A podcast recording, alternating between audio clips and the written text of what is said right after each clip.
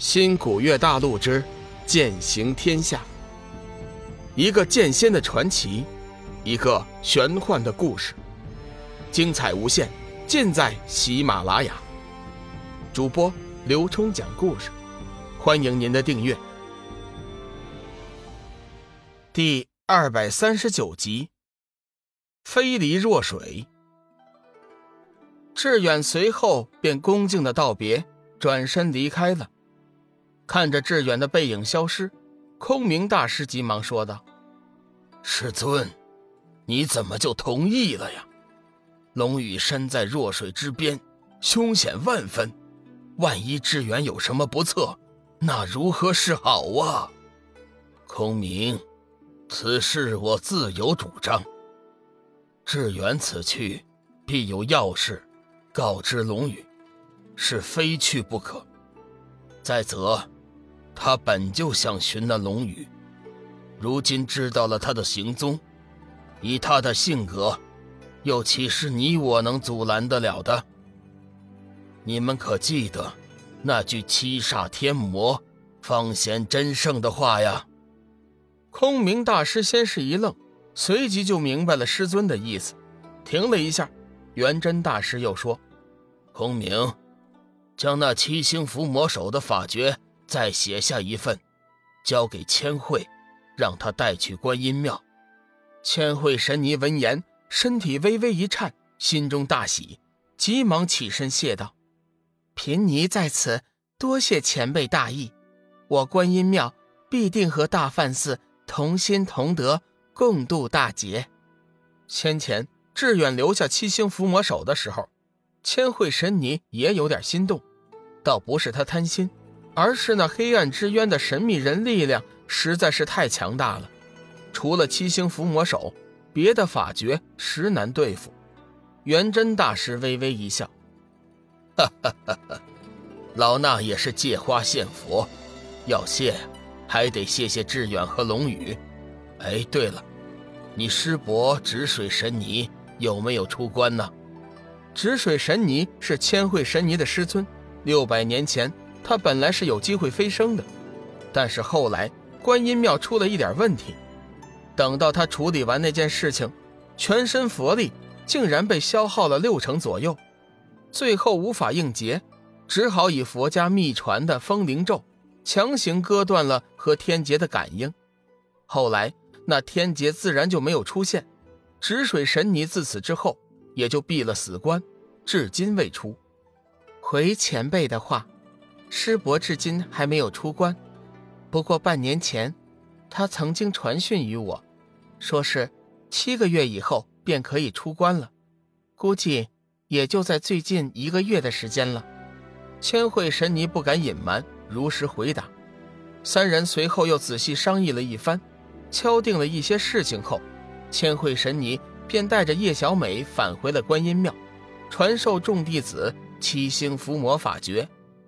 话说，龙宇有洪荒神鸟离恨带着，一路疾飞，没多长时间就返回了弱水通道。这一路上丝毫没有一点阻碍。先前那些黑暗魔兵，连带那弱水河神都不知道去哪里了，连个影子都没有看见。本来龙宇是直接可以离开弱水通道的，但是他想和恒月再见上一面，恒月也不知道是怎么回事，居然不在。等了大概有四五个时辰，恒月也不知道从哪儿遁了出来。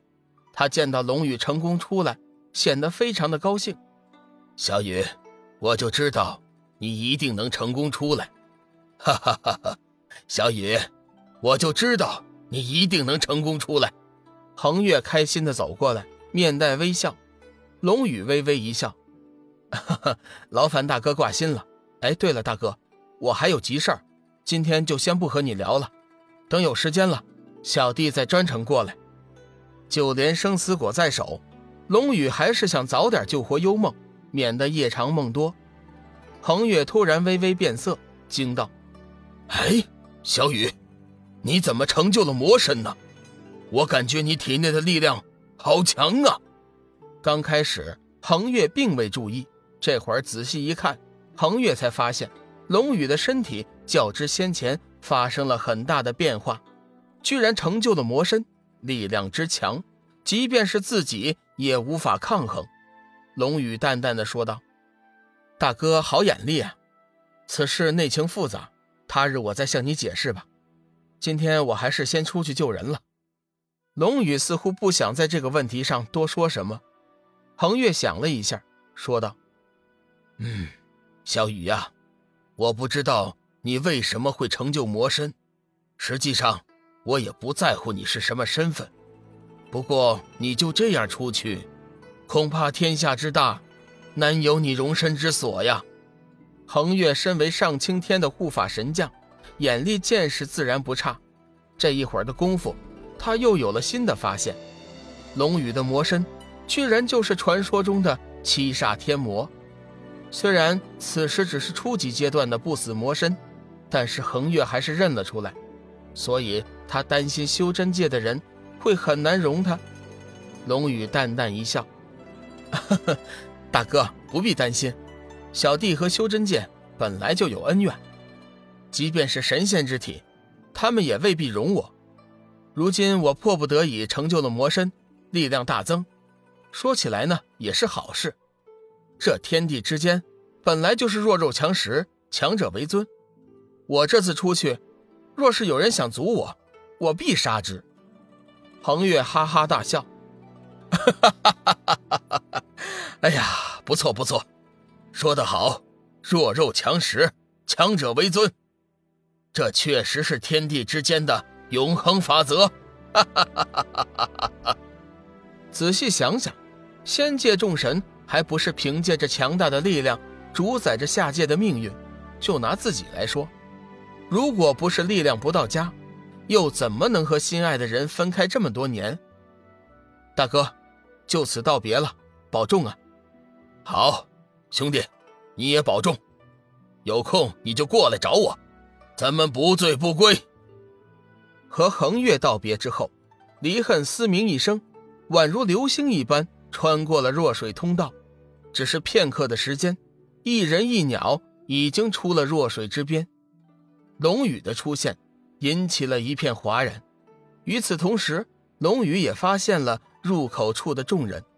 本来他是不想理会的，可是其中却有着黄极真君。想了一下，他还是让离恨落了下来。离恨似乎感受到了下面这些人不怀好意。下落之时，故意轻轻地挥舞了一下翅膀，弄出了一阵旋风，将众人吹的是东倒西歪。龙宇见黄极真君也被波及了，急忙大声呵斥：“哎，小家伙，不得胡闹！”离恨这才住了飓风，变回了一只乖乖的小鸟，可爱至极。本集已播讲完毕。感谢您的收听，长篇都市小说《农夫先田》已经上架，欢迎订阅。